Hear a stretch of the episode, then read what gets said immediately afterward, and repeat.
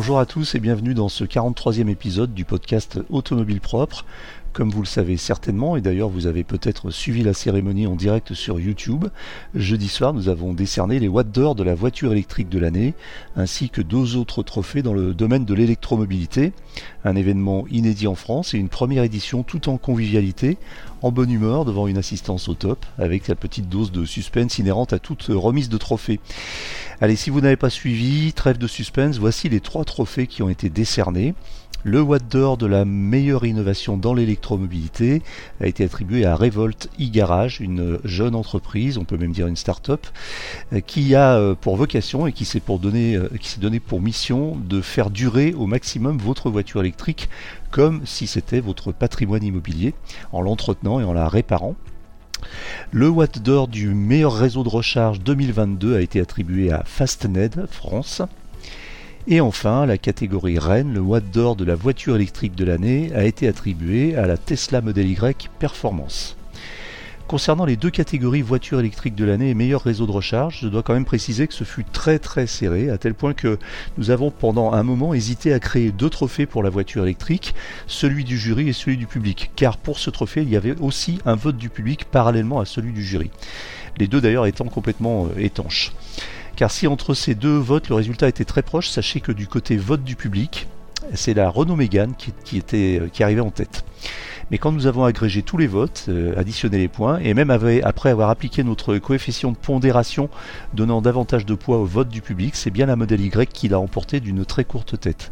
Aucun système de vote n'est absolument parfait ni absolument équitable, mais ce que nous avons mis en place est probablement ce qui se rapproche le plus de la réalité, surtout quand on sait que nous avons eu plusieurs milliers de votes du public.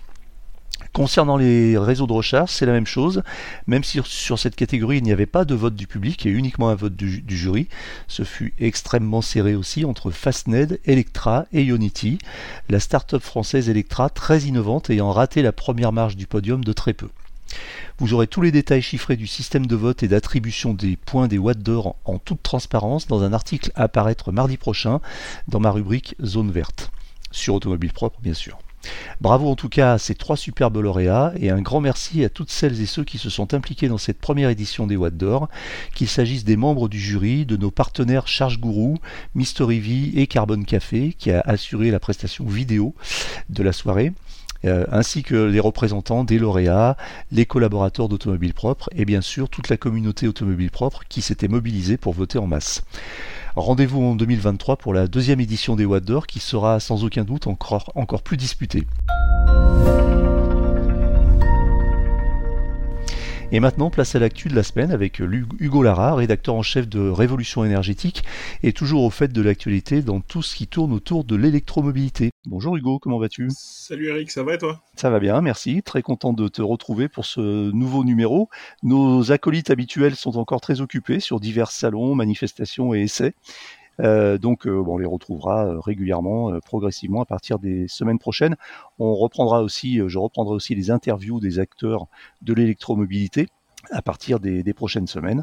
On a beaucoup de monde à recevoir et beaucoup de, sujets intéressants à traiter. Alors, eh bien, écoutez, on va directement au sommaire de, cet épisode avec les actualités de la semaine cette fois.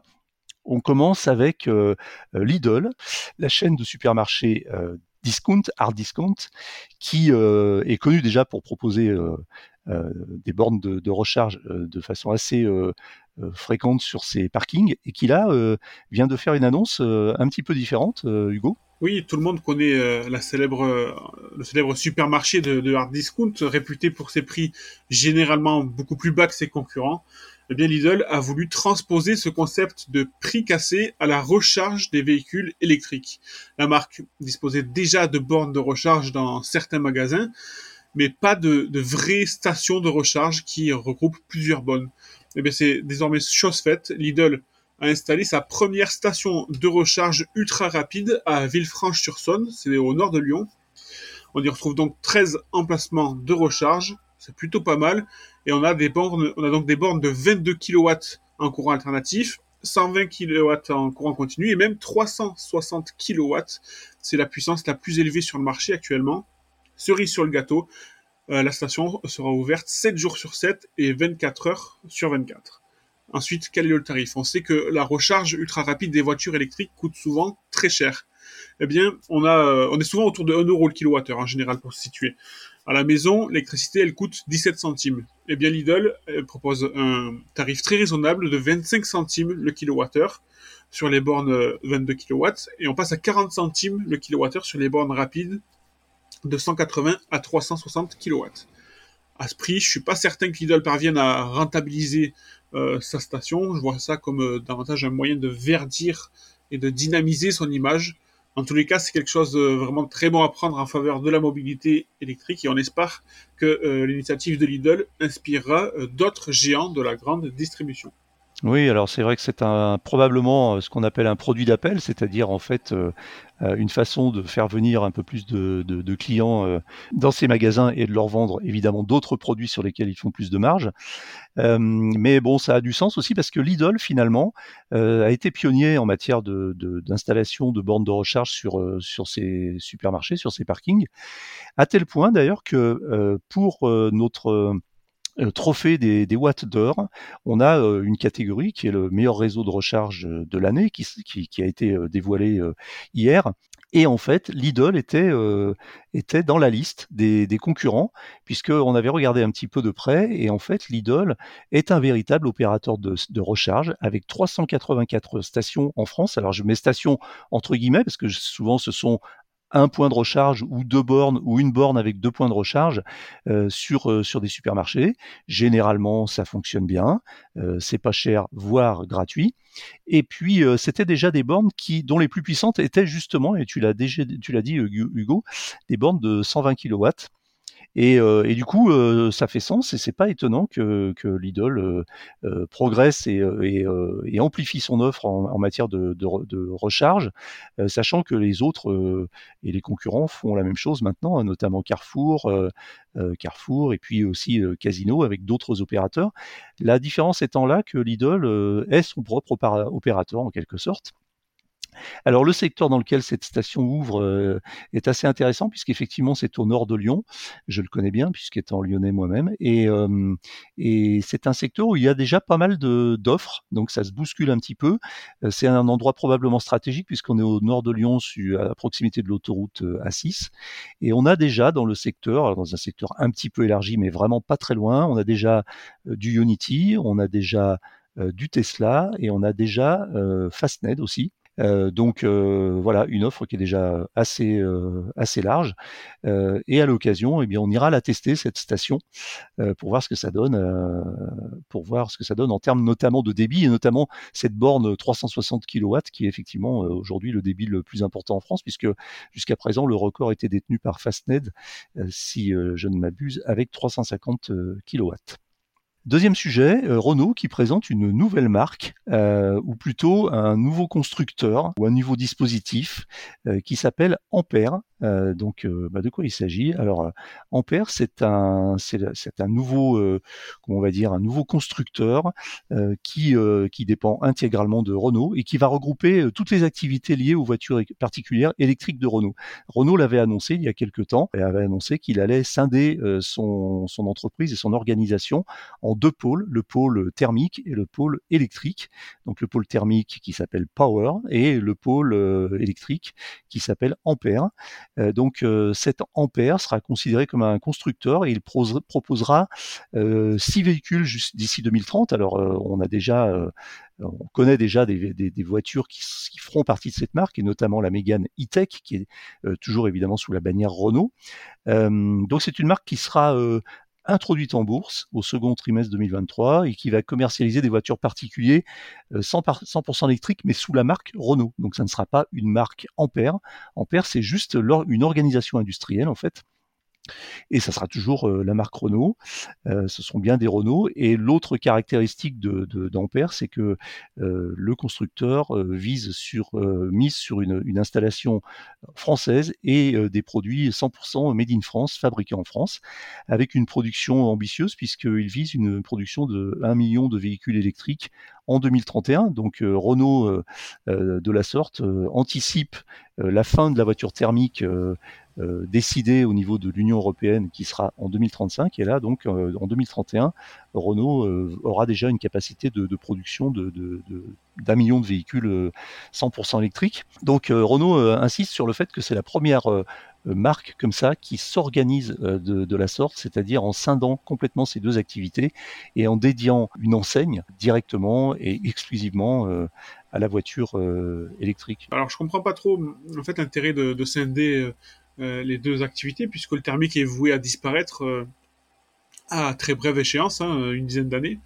Euh, donc bon, il semble que ça soit plutôt une opération financière, ça, ne va pas trop avoir d'impact sur, sur l'image de marque, on va dire, de Renault.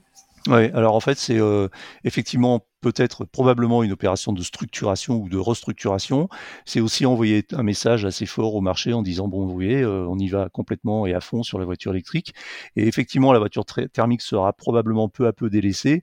C'est aussi peut-être une, une, façon de mettre un petit peu toutes les forces vives dans l'entreprise et l'ingénierie, euh, la recherche, le développement euh, sur la partie sur la partie électrique et puis laisser partir la partie thermique, la laisser s'éteindre peut probablement progressivement, même si on sait que 2035, euh, euh, la date couperait, euh, ne concerne que l'Union européenne et que probablement les constructeurs continueront peut-être à construire des voitures thermiques pour d'autres marchés pour lesquels la voiture électrique ne sera pas encore le, modèle exclusif.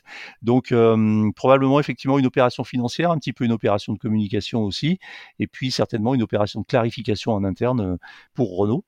Euh, un autre sujet qui concerne euh, Tesla et Twitter. Alors Hugo, ça c'est euh, assez étonnant, mais avec avec Twitter, quand on met Twitter dans le mix, qu'on parle forcément d'Elon Musk, on ne s'étonne plus de rien. Qu'est-ce qui se passe entre Tesla et Twitter?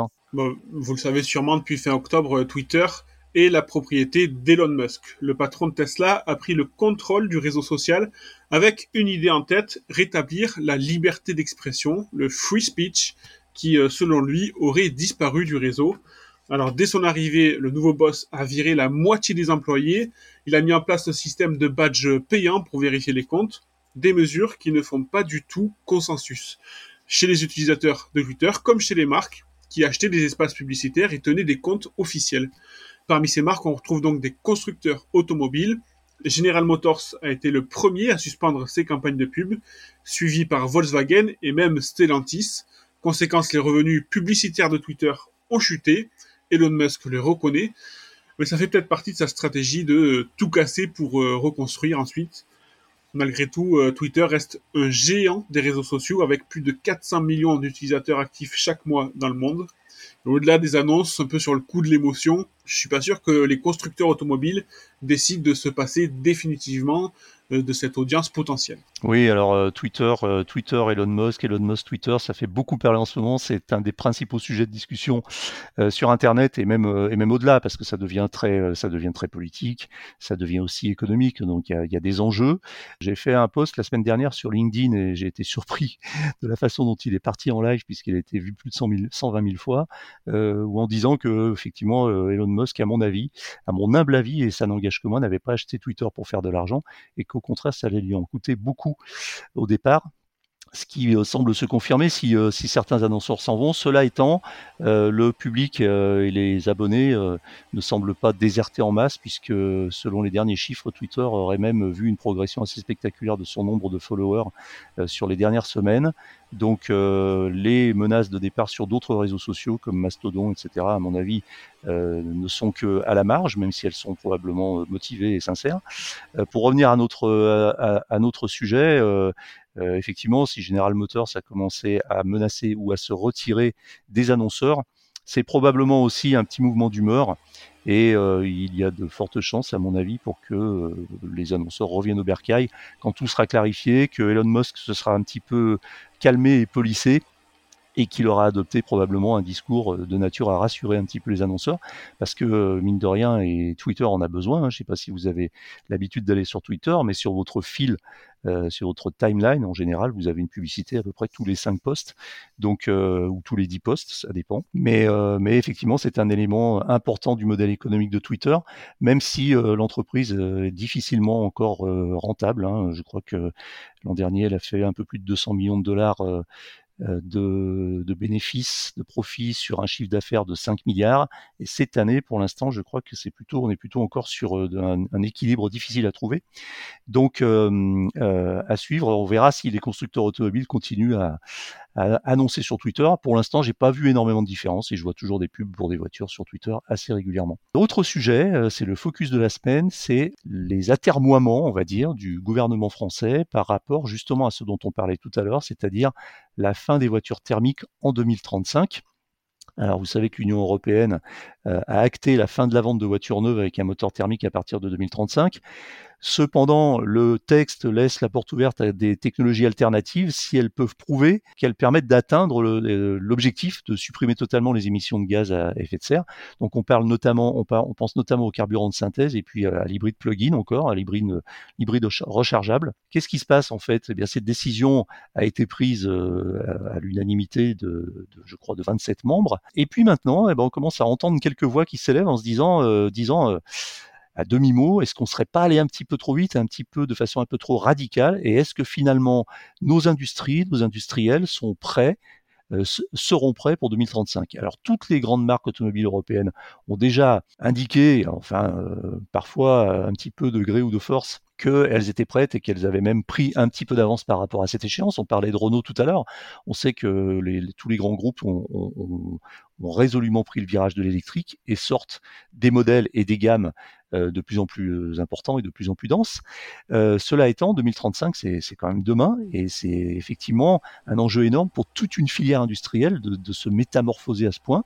Je disais tout à l'heure d'ailleurs que certaines marques continueraient probablement à vendre des voitures thermiques sur d'autres continents si elles le peuvent et si elles ne sont pas fait prendre entre temps les marchés par euh, notamment l'industrie chinoise. Cette cette cette décision euh, ce texte pour 2035 prévoit quand même une clause de revoyure, c'est-à-dire euh, la possibilité de faire le point tous les ans, et notamment une clause de revoyure en, 2000, en 2026, pour euh, voir si eh bien la feuille de route est suivie et si les constructeurs seront capables de proposer des gammes 100% électriques à partir de 2035.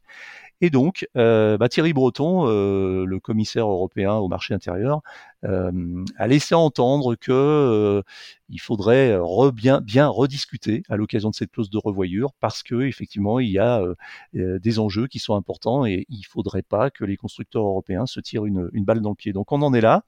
Et puis bah, Clément Beaune, le ministre de ministre des Transports, s'est même inquiété d'un autre aspect de la fin du thermique. Ça serait effectivement eh bien l'invasion chinoise tant redoutée dont on a l'impression de, de, saisir quelques signes en ce moment avec les marques qui arrivent de plus en plus fréquentes et de plus en plus nombreuses. Donc euh, voilà, euh, la France tente de, temporiser. Euh, euh, bon, la feuille de route est toujours la même, hein, c'est 2035.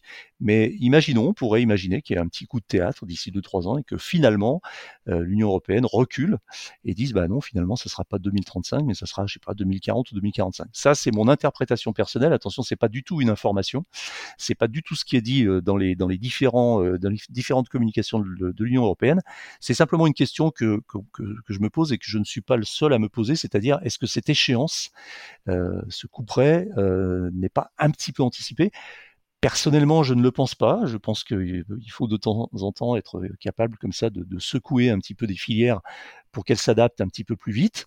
Euh, mais effectivement, l'Europe a eu quand même la prudence de, cette clause de revoyure, et c'est cette clause de revoyure qui crée un petit peu ce trouble et qui crée voilà des, dissonances parmi bah, les porte-paroles et les ministères. Hugo, euh, la question de, la semaine, et on conclura avec ça, c'est une question sur euh, les parkings qui auraient peut-être une, obligation, une nouvelle obligation d'ici quelques temps.